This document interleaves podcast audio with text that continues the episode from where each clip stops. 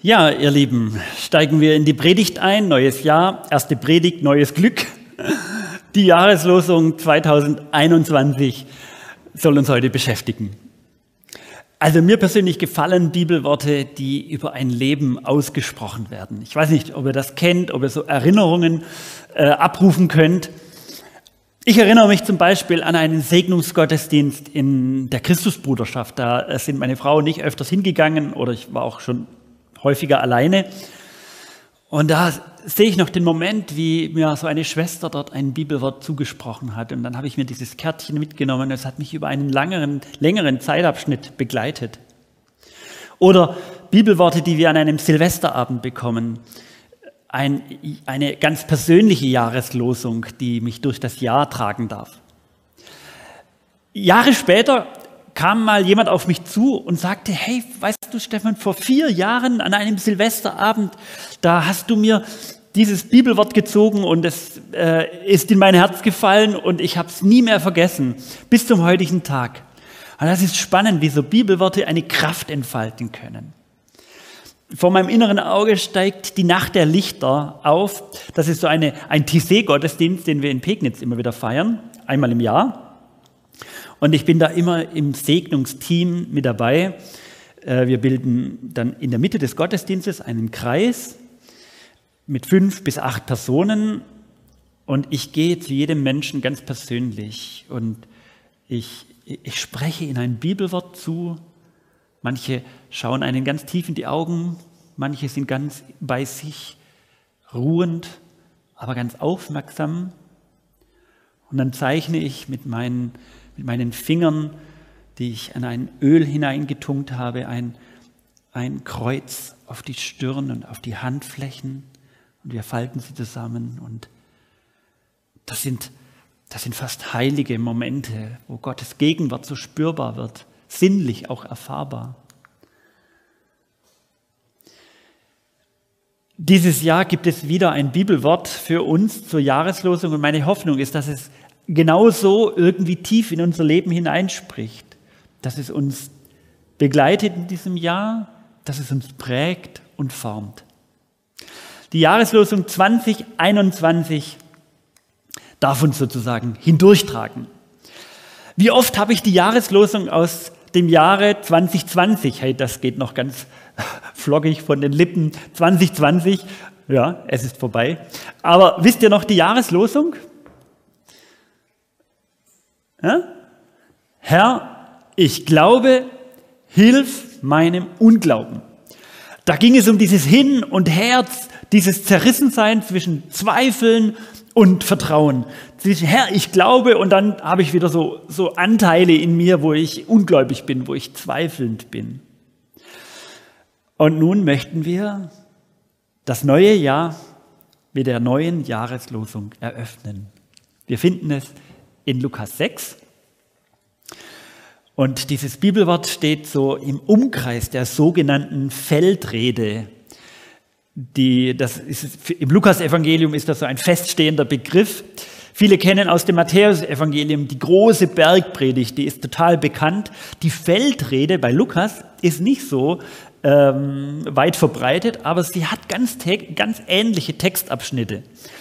Also im gewissen Sinne ist die Feldrede, aber wenn man sie genau vergleicht mit der Bergpredigt, etwas strenger, äh, unnachsichtiger als in der Bergpredigt.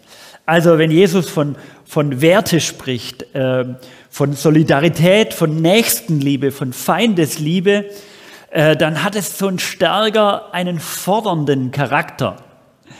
Lukas sucht die Worte von Jesus aus, die einfach klipp und klar so Grundverhaltensweisen christlicher Existenz nennen. Worte, die die Welt braucht und die auch für unser Leben als Christ ausschlaggebend sind. Von daher stehen wir an einem, an einem grundlegenden Bibelvers für dieses grundlegende Jahr 2021. Und jetzt seid barmherzig, wie auch euer Vater barmherzig ist. Also, ich bin gleich beim ersten Wort gestolpert. Seid barmherzig. Das klingt so ein bisschen wie Befehl. Also, du musst barmherzig sein. Also, ihr müsst barmherzig sein, das geht ja an eine Mehrzahl. Ihr, ihr, die an Jesus glaubt, jetzt, jetzt, das ist euer Job, das ist euer Auftrag, seid, seid barmherzig. Wenn Jesus das so gesagt hätte, dann müssten wir uns auch diesem Auftrag stellen. Aber ich bin ein bisschen drüber gestolpert und dann habe ich gedacht, ja, lass uns mal den griechischen Text anschauen und äh, gucken, wie er richtig übersetzt werden kann. Hilfreich ist für mich immer mal ein Blick in die verschiedenen Bibelübersetzungen. Also das ist ein grundsätzlicher Tipp. Immer wenn du mal so über einen Bibelvers stolperst, dann ähm, hol dir die Bibelkonkordanz raus oder noch einfacher, äh, geh ins Internet, bibelsurfer.de. Da gibst du dann das Bibel, den Bibelvers ein und dann kann man unterschiedliche Übersetzungen sogar parallel sich nebeneinander anzeigen lassen. Das ist total spannend. Und hier bei Lukas 6, Vers 36 ist es richtig aufschlussreich sogar. Also, das Jahreslosungskomitee hat sich an der Luther-Übersetzung orientiert. Das machen sie immer so. Das ist also kein Hinweis, dass sie irgendwie theologisch abgewogen hätten. Nehmen wir eher die gute Nachricht oder die Elberfeld oder Luther. Äh, und je nachdem, wie man sich dann entscheidet, gibt man auch eine Richtung vor. Nein, ähm, die haben das, äh, die machen das immer mit, äh, mit der Luther-Übersetzung. Wenn wir den Text anschauen, dann sehen wir, dass es da Unterschiede in der, in der Übersetzung gibt. Also die gute Nachricht übersetzt mit werdet barmherzig. Und die Elberfelder mit seid, so wie Luther. Aber sie ergänzt sofort, dass man dieses griechische Wort, das da dahinter steht, ginomai, dass man das auch mit werdet übersetzen kann. Also im griechischen Urtext steht dieses Verb ginomai und das steht immer in dem Zusammenhang, wo sich etwas entwickelt. Also wo etwas geschieht. Zum Beispiel geboren werden. Da steckt dieses Wort Ginomai auch drin, wo etwas, immer wenn von einer Geburt die Rede ist. Oder äh, wo ein Sturm entsteht, da ereignet sich etwas, da bewegt sich etwas. Es geschieht etwas am Menschen, auch da wird dieses Ginomai verwendet. Also wenn Jesus zum Beispiel sagt, werdet Menschenfischer, dann finden wir in Markus 1, Vers 17 genau dieses Ginomai wieder. Oder werdet Kinder des Lichts, Johannes 12, 36. Oder zum Verräter werden, Lukas 6, Vers 16. Also hier wird immer dieses Wort Ginomai verwendet und in unserer Jahreslosung muss es eigentlich richtig so übersetzt heißen, wie es die gute Nachricht getan hat. Die hat im Übrigen oft besser übersetzt. Sie ist auch eine jüngere Übersetzung wie Martin Luther.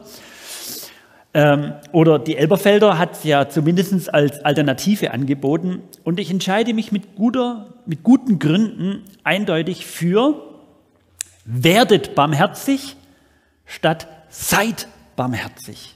Weil Schließlich ist es ein Riesenunterschied, ob es heißt, hey, sei dieses oder jenes oder hey, werde so oder so. Du kannst dich entwickeln. Hey, ich gebe dir eine Idee vom Leben, ich gebe dir eine Vision mit, ich gebe dir eine Vorstellung, wohin sich dein Leben entwickeln darf. Hey, du kannst ganz klein anfangen, probier's mal aus. Fang doch mal damit an und schau, was passiert. Im werdet barmherzig, steckt das Potenzial der Entwicklung drin und nicht der erdrückende Imperativ, du musst so sein, damit du in Ordnung bist. Wir, wir kennen diese, diese Sätze über unserem Leben, wo so hast du zu sein oder so habt ihr zu sein, sei doch endlich mal ein bisschen anständig oder sowas, haben vielleicht die Eltern zu äh, den Kindern gesagt. Nein, geht in eine ganz andere Richtung. Bei der Frage nach der richtigen Übersetzung kommen wir an einen zweiten Punkt, der mir wichtig ist. Die Bibel in gerechter Sprache, die auch nicht ganz äh, zu vernachlässigen ist, die hat unseren Bibelvers so übersetzt, habt Mitleid, wie Gott Mitleid übt. Für uns stellt sich die Frage, ist Mitleid das gleiche wie Barmherzigkeit? Vom Griechischen könnte man beides verwenden. Aber die Bibelübersetzungen entscheiden sich nahezu alle für das Wort Barmherzigkeit statt Mitleid. Und ich glaube, wir spüren einen Unterschied zwischen Mitleid auf der einen und Barmherzigkeit auf der anderen Seite. Denn Mitleid, das, das klingt so ein bisschen wie von, ja, so, weiß ich, so, so von oben nach unten. Also ich laufe an einem armen Menschen vorbei, der da irgendwie bettelnd am Boden sitzt und dann habe ich irgendwie Mitleid. Oder ich, ich, ich sehe die ganzen armen Tiere im Stall und verzichte mitleidig auf meinen Fleischkonsum. Mitleid hat stärker so das Gefühl, ich so hier, der Starke, der so gesattelt da auf seinem Pferd sitzt und hier unten der Schwache. Als wäre es also ein Gefälle. Barmherzigkeit hat eine andere Nuance. Das geht in eine andere Richtung. Hier geht es um, um Mitgefühl, sich auf Augenhöhe zu begegnen. Barmherzigkeit ist viel mehr als eine innere Haltung. Barmherzigkeit ist eine Tat. Barmherzigkeit heißt, und jetzt aufgepasst, ich glaube, mit den, äh, es beginnt, wenn wir anfangen, mit den Augen Gottes zu sehen. Für mich liegt hier der Schlüssel. Denn dieser, dieser, diese kurze Jahreslosung, sind ja nur ein paar wenige Worte. Die Kraft der Jahreslosung liegt in der zweiten Satzhälfte, wo es heißt, so wie euer Vater barmherzig ist. Ist. Er ist es bereits. Bei ihm heißt es nicht, werdet barmherzig, so wie euer Vater auch barmherzig wird. Nein, unser Vater im Himmel ist es bereits. Seine, seine Entwicklung, wenn man das überhaupt so sagen kann, ist bereits abgeschlossen. Der Zustand der Barmherzigkeit ist unumstößlich. Und das, glaube ich, ist so wichtig, dass wir das festhalten. Jesus sagte einmal, wer mich sieht, der sieht den Vater. Das heißt, die Menschen erkennen am Anblick von Jesus, an der Art, wie er lebte, wie er dachte, wie er redete auf welche Menschen er zuging, einfach an seinem ganzen Handeln. Er sagte, daran kann man Gott erkennen. Also in Jesus leuchtet Gott auf. Und darum ist es so gut, dass wir Weihnachten feiern. Gott wird Mensch und dabei so konkret. Wisst ihr,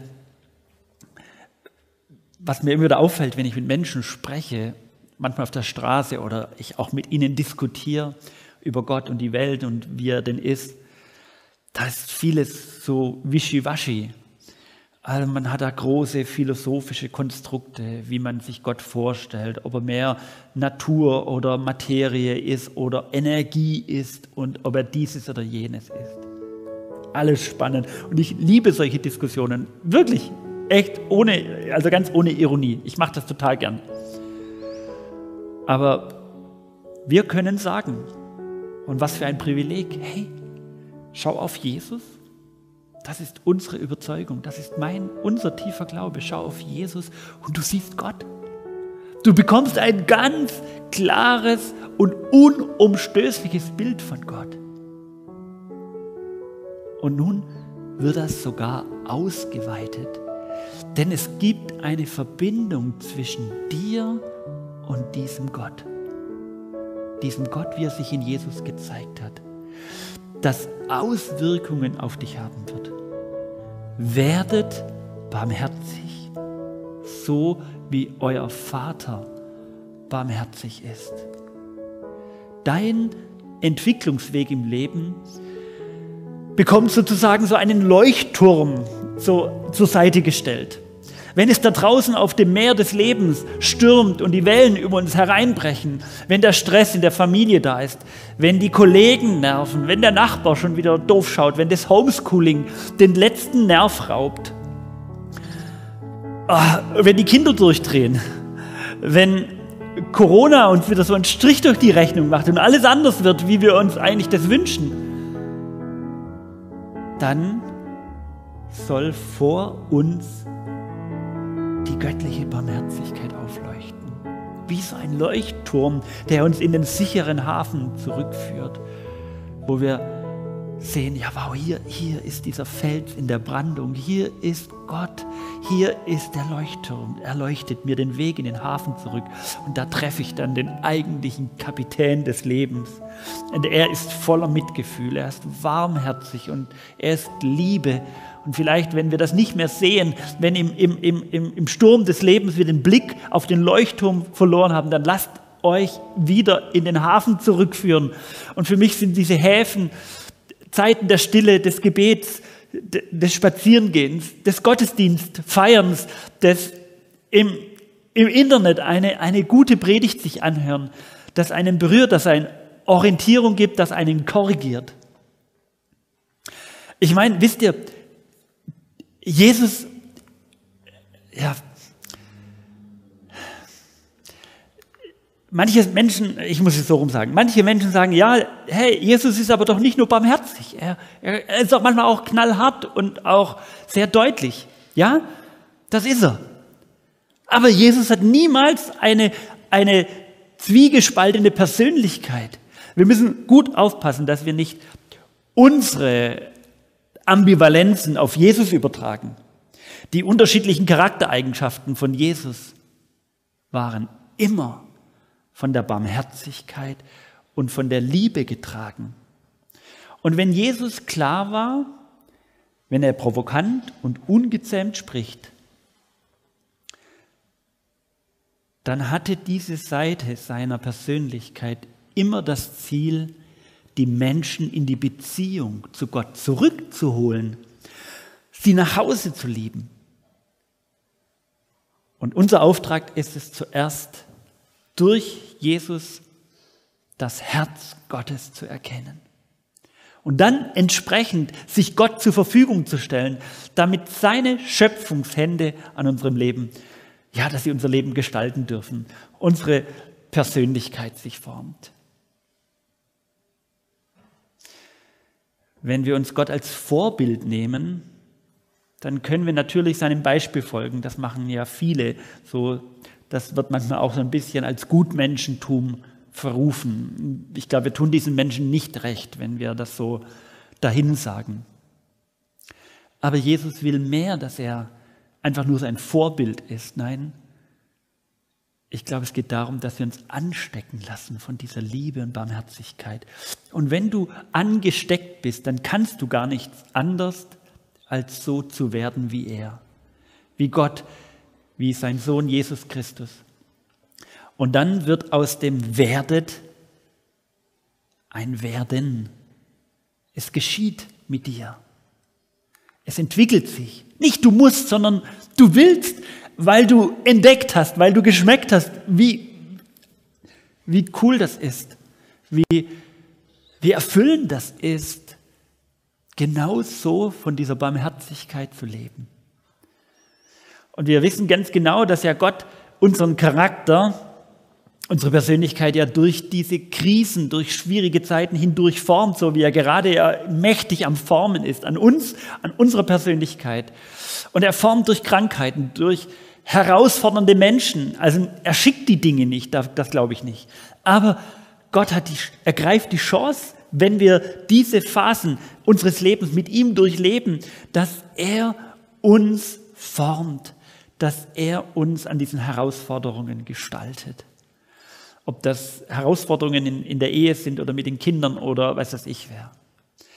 Ich, ich habe schon häufiger dieses Bild verwendet, aber ich möchte es nochmal aufgreifen. Es ist wirklich wie diese Diamantschmiede, wo Gott aus einem Rohdiamanten einen wundervollen Edelstein schleift.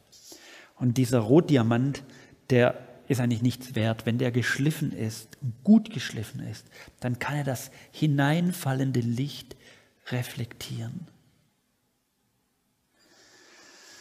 Ich möchte mit einem letzten Bild dann schließen. Ich habe uns hier so einen Stoßpendel dabei. Ich stups den gleich mal an. Die eine Kugel überträgt durch den Impulsgeber ihre Energie auf die nächste folgende Kugel und setzt damit die Pendelmasse in Bewegung. Die vordere und die hintere Kugel ist voll in Bewegung. Wenn man das sieht, dann ist das total spannend, dass die vordere in Bewegung einen Impuls auf die anderen Kugeln gibt und die letzte Kugel diese Energie voll aufnimmt. Sie überträgt die komplette Kraft der ersten Kugel. Für mich ist das ein Bild, ein Symbol für unsere Jahreslosung. Und dazu müssen wir die Jahreslosung eben von hinten her lesen, so wie unser Vater barmherzig ist. Diese Barmherzigkeit des Vaters im Himmel, ihr Lieben, das ist der Impulsgeber für alles, was dann lebt. Er gibt den Anstoß zur Barmherzigkeit. Von ihm geht die Kraft aus. Und daraus formt sich eine Energie, die durch uns hindurch fließt, auf die Menschen trifft. Nicht aus dir selber herauspressend, diese Barmherzigkeit, sondern von Gottes Barmherzigkeit, von seinen Impulsen trifft sie auf uns Menschen und wir geben sie weiter. Und manchmal kommt es darauf an, dass ich die Barmherzigkeit einfach nur weitergebe, ohne dass ich groß Zirkus mache, ohne dass es auffällt. Diese mittleren Kugeln, die sind ganz still, aber sie geben diese Kraft weiter. Sie machen kein Tamtam. -Tam. Völlig ohne Bewegung. Und das können, das ist so für mich ein Symbol für, für gute Gedanken. Ich kann gute, barmherzige Gedanken einfach weiterschicken, weitergeben. Ich kann liebevolle Gebete in den Himmel schicken. Liebevolle Augen, die einen Menschen anschauen und die mehr sagen als Worte und viele Taten. Aber manchmal kommt es auch da, darauf an, genau diese selbe Kraft mit viel Bewegung dorthin fließen zu lassen, wo sie gebraucht wird. Manchmal habe ich so ganz helle Momente, wo mir die ganze Liebe vor Jesu vor Augen steht.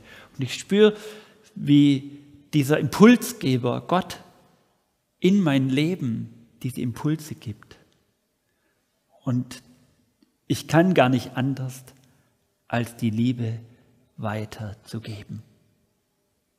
Werdet barmherzig, wie euer Vater im Himmel barmherzig ist. Diese Jahreslosung möchte ich euch mitgeben, ihr Lieben. Sie ist ein gutes Fundament für das neue Jahr. Wir werden viel Gelegenheit haben, wo sie auf Probe gestellt wird und wo wir spüren, hey, ich bin selbst auf diese Barmherzigkeit angewiesen. Für mich, für mich selbst. Wisst ihr, hey, Gott hat gesagt, ich bin barmherzig. Und ich stelle mir vor, wie oft er enttäuscht wird, wie oft seine Liebe nicht erwidert wird, die Tür von ihm nicht geöffnet wird, wo er doch so oft schon angeklopft hat. Und immer und immer wieder wird er enttäuscht quasi, zurückgestoßen, an ihm unbeachtet vorübergegangen.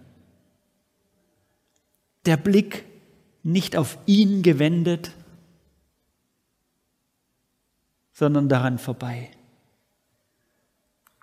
Aber er bleibt barmherzig und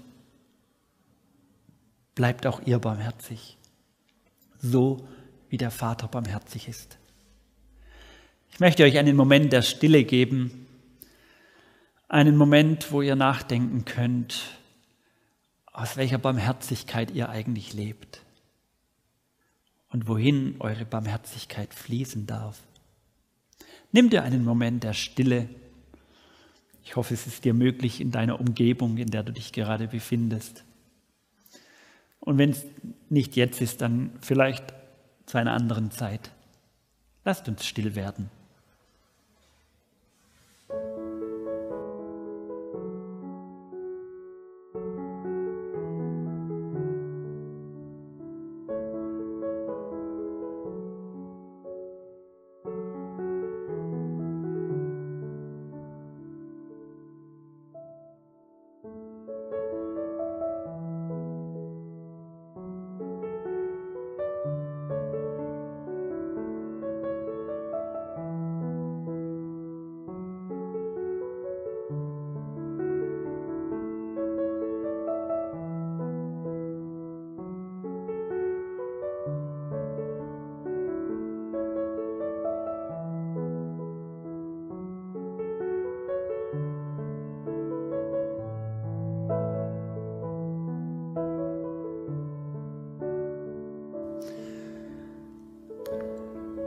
Lasst uns miteinander beten. Lieber Vater, wir danken dir für deine große Barmherzigkeit. Sie hat kein Ende. Aus ihr leben wir. Nicht nur ich, sondern auch alle anderen dürfen daraus leben. Und das tut gut. Herr Jesus, öffne unsere Augen für die Augenblicke, wo wir unbarmherzig sind, hartherzig gegenüber uns selbst und auch gegenüber anderen Menschen. Vergib uns, erlöse uns von dem Diktat des Perfektionismus, das so ein unbarmherziges Klima erzeugt. Schenke uns eine fehlerfreundliche Welt, in der wir zu Hause sind. Herr, wir bringen dir dieses noch so junge neue Jahr, das vor großen Herausforderungen steht. Wir bringen dir die Mütter und Väter. Mach sie barmherzig miteinander und voreinander. Wir bringen dir unsere Kinder. Segne sie und behüte und bewahre du sie. Auch vor allem, was noch auszuhalten und zu erdulden gibt. Wir bringen dir die Ehepaare. Erfülle auch sie mit deiner Barmherzigkeit. Wir bringen dir die Politiker. Ja, mach sie barmherzig. Offen für die Anliegen der Menschen, dass sie den Kontakt zu ihnen nicht verlieren Gerade auch zu denen, die leiden, die benachteiligt sind und am Rande stehen. Wir bringen dir die Ärzte und Ärztinnen, alle pflegenden, helfenden Hände. Schütze und bewahre du sie in allem Tun. Wir bringen dir die Alten, die Kranken und sterbenden Menschen.